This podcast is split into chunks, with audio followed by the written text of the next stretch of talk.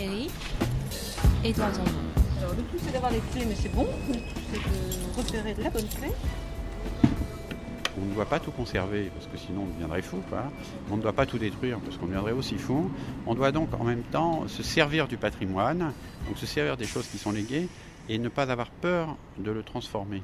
Et donc euh, cette maison, est l'explication de ça. Alors qu'aujourd'hui, c'est ou tout l'un ou tout l'autre. On conserve, on restaure, on met dans l'état d'origine, lequel on ne sait pas, on rase au prétexte que ça n'a pas d'intérêt et on construit quelque chose de neuf qui apparemment est mieux. Donc je veux lutter contre ça. Je suis euh, Patrick Bouchin, je suis un architecte, euh, non architecte. Vous l'avez vu, on est dans une petite rue donc, euh, qui est à côté de la basilique Saint-Denis.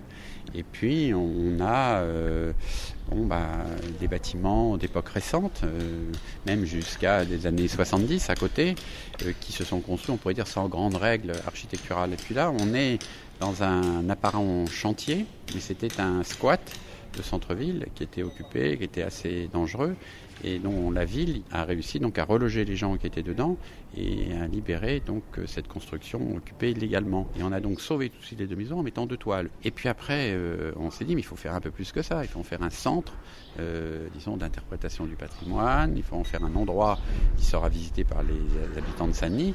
Et puis il faudrait faire quelque chose qui dure sur le temps long parce que comme ces maisons, euh, on va y faire soit des fouilles archéologiques au pied, soit on va y faire quand même des travaux de restauration et de confortation, il faudrait réussir à faire une architecture qui mélange le travail, donc l'échafaudage de l'ouvrier, du restaurateur, et euh, l'échafaudage de la visite. Donc en fait c'est le Pompéi de Saint-Denis quoi ici oui, c'est le Pompéi de Saint-Denis, sauf que comme vous l'avez peut-être lu, le Pompéi est mal entretenu et le Pompéi est mal protégé. Alors c'est plus petit, mais ici en effet c'est un peu euh, bah, un peu ce qu'on verrait à Venise plutôt que le Pompéi. C'est à Venise vous avez des palais comme ça qui sont en échafaudage tout le temps, et, mais qui sont habités. Et donc on a commencé à faire une architecture qui traite de comprendre sa ville, qui traite du travail et de la protection d'un monument historique. C'est une maison que l'on avait repérée depuis longtemps parce qu'elle se caractérisait par un toit euh, très pentue. Nicole Rodrigue, directrice de l'unité d'archéologie de la ville de Saint-Denis. Et c'est en démontant euh, notamment les tuiles, euh, qui est apparue la charpente que l'on avait repérée. Et elle permet justement de comprendre comment une ville évolue. C'est-à-dire qu'elle a, elle a subi cette charpente, la maison, les maisons ont subi depuis la fin du, depuis le XIVe siècle en fait, toute une série de transformations qui sont les transformations de la ville. Donc c'est comment une ville se, crée et comment on peut la, la comparer à d'autres créations de villes. Qu'est-ce que ça a de particulier de faire de l'archéologie en banlieue?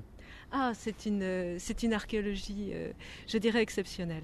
Parce qu'elle lie une sorte de ville invisible. Donc ça permet de rêver. On ne montre pas, euh, on, permet de, d'imaginer euh, une, ville qui finalement est assez proche. C'est une archéologie excessivement vivante. C'est une, une archéologie qui est une aventure humaine.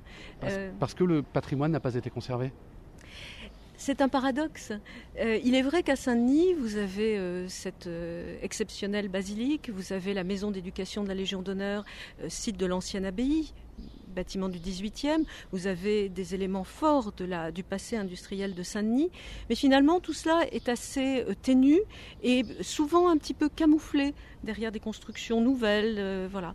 Et l'idée justement c'est cela, c'est de, de, de, de, permettre de, de, révéler cette, euh, cette, ville, cette ville ancienne. Alors on va, se promener, on va donc franchir les escaliers.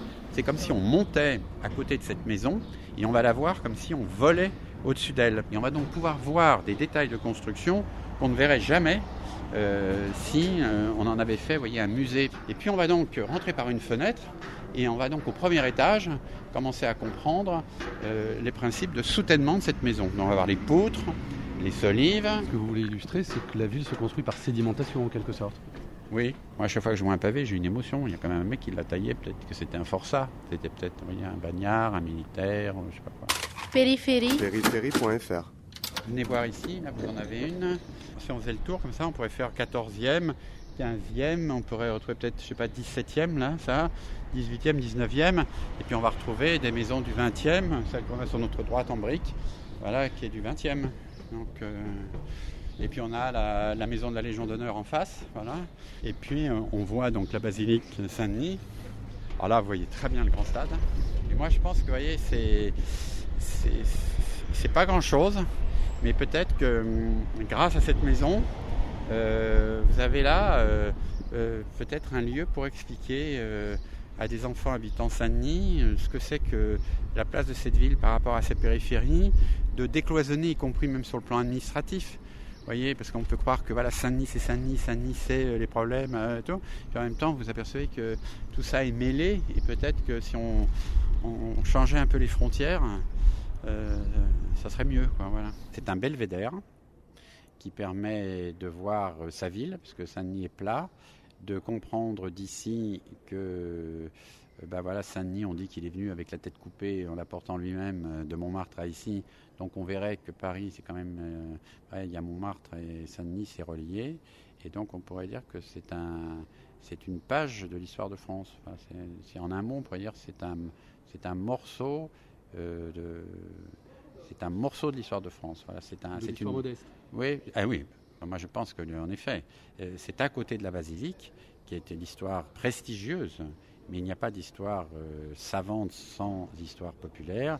Il n'y a pas d'histoire prestigieuse sans histoire modeste. C'est pas l'une contre l'autre. C'est, un édifice complet, et ça, c'est le socle, on pourrait dire, de l'histoire de Saint-Denis. Le problème de l'architecture, c'est sa taille. C'est qu'on la montre toujours en image et on la montre euh, toujours avec des fragments. Vous voyez, c'est des petits bouts. Et là, pour une fois, euh, on pourrait dire que on a le tout. On a le tout des ossés, ou le tout euh, dont la peau est retirée et on voit les os, je sais pas. Et en effet, c'est une leçon de choses. On pourrait dire que c'est une leçon de choses sur l'histoire euh, de l'architecture. Vous pensez que c'est un patrimoine qui est négligé, oublié, le patrimoine de la périphérie?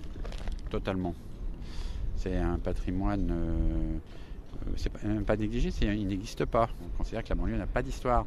Alors que peut-être dans une société qui va se retourner, qui sera plus écologique euh, par nécessité, euh, peut-être que justement les ressources de la survie urbaine sera à la périphérie. Ce que vous voulez dire, en fait, finalement, c'est la banlieue a une histoire. La banlieue, elle, a l'histoire même, je pense. Voilà, parce qu'elle a l'histoire qui, qui n'est pas pervertie par euh, par le modèle, alors que à, Paris, c'est une ville historique, c'est pas pareil. C'est peut-être d'ailleurs notre Paris du 19e qu'on aimait et qu'on aime toujours quand on voit une photo d'Adjet et autres. On pourrait dire qu'est-ce qu'on est con, on regrette le Paris d'Adjet, mais à deux stations de métro, on a le, on a le Paris populaire, hein, parce que Saint-Denis, c'est Paris. Qu'est-ce que vous avez, vous, avec ce, ce département de la Seine-Saint-Denis? Alors, j'ai un attachement particulier parce que quand j'étais jeune, euh, c'est un département qui était très novateur sur le plan du théâtre. Comme j'aimais beaucoup le théâtre, j'avais beaucoup d'amis qui faisaient du théâtre, donc j'ai eu euh, énormément de copains, directeurs techniques, metteurs en scène euh, ici. J'ai donc, on pourrait dire, été même formé culturellement par les manifestations qui se passaient en Seine-Saint-Denis, on pourrait dire, plus que dans le sud de Paris d'ailleurs. Après, euh, c'est la première expérience d'une architecture, on va dire, dénormée que j'ai faite ici, puisque c'est Jacques Ralit, le maire d'Aubervilliers, qui m'a autorisé de construire Zingaro, qui est quand même un bâtiment euh, sur un terrain non constructible, euh, en bois. vous voyez, j'aurais pas pu le faire ailleurs, je pense. On avait cherché avec Bartavas d'autres terrains, et seul Jacques Ralit avait accepté, il nous avait même aidé à, contourner la réglementation. Et puis après, j'ai fait l'Académie Fratellini, donc euh, euh, on cherchait un terrain pour euh, retirer l'Académie du dessous du périphérique à la porte de la Villette.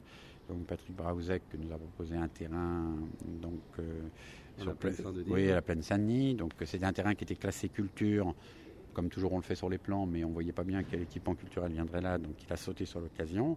Et puis après, euh, voilà, j'avais fait un travail euh, un peu par réaction au, Grand Paris qui me paraissait technocratique, de dire mais, qu'est-ce que c'est que cette histoire?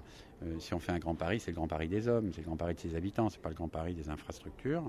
Et donc j'avais fait un inventaire de, tous les lieux d'exception, passés ou présents, de tous les hommes ou femmes d'exception qui font un acte simple, mais qui, voilà, qui sont des personnes structurantes, comme on dit, et j'ai rencontré Nicole Rodrigue euh, qui dirige cet endroit comme cela.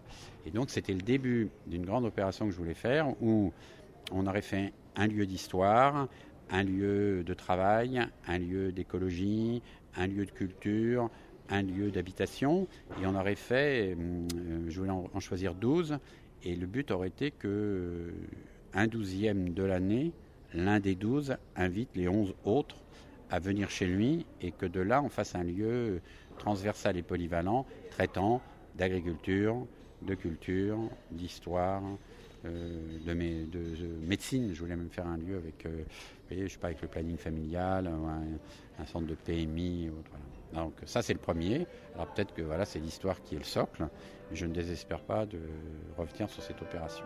En banlieue, on détruit, on reconstruit. À Paris, on conserve. Et là, vous voulez conserver oui, c'est-à-dire que moi je suis pour analyser avant de détruire. Voilà, je, je suis pour réemployer ce que l'on a détruit.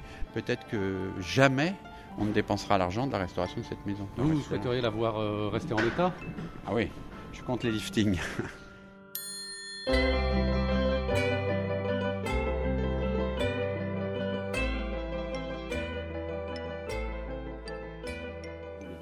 périphérie.fr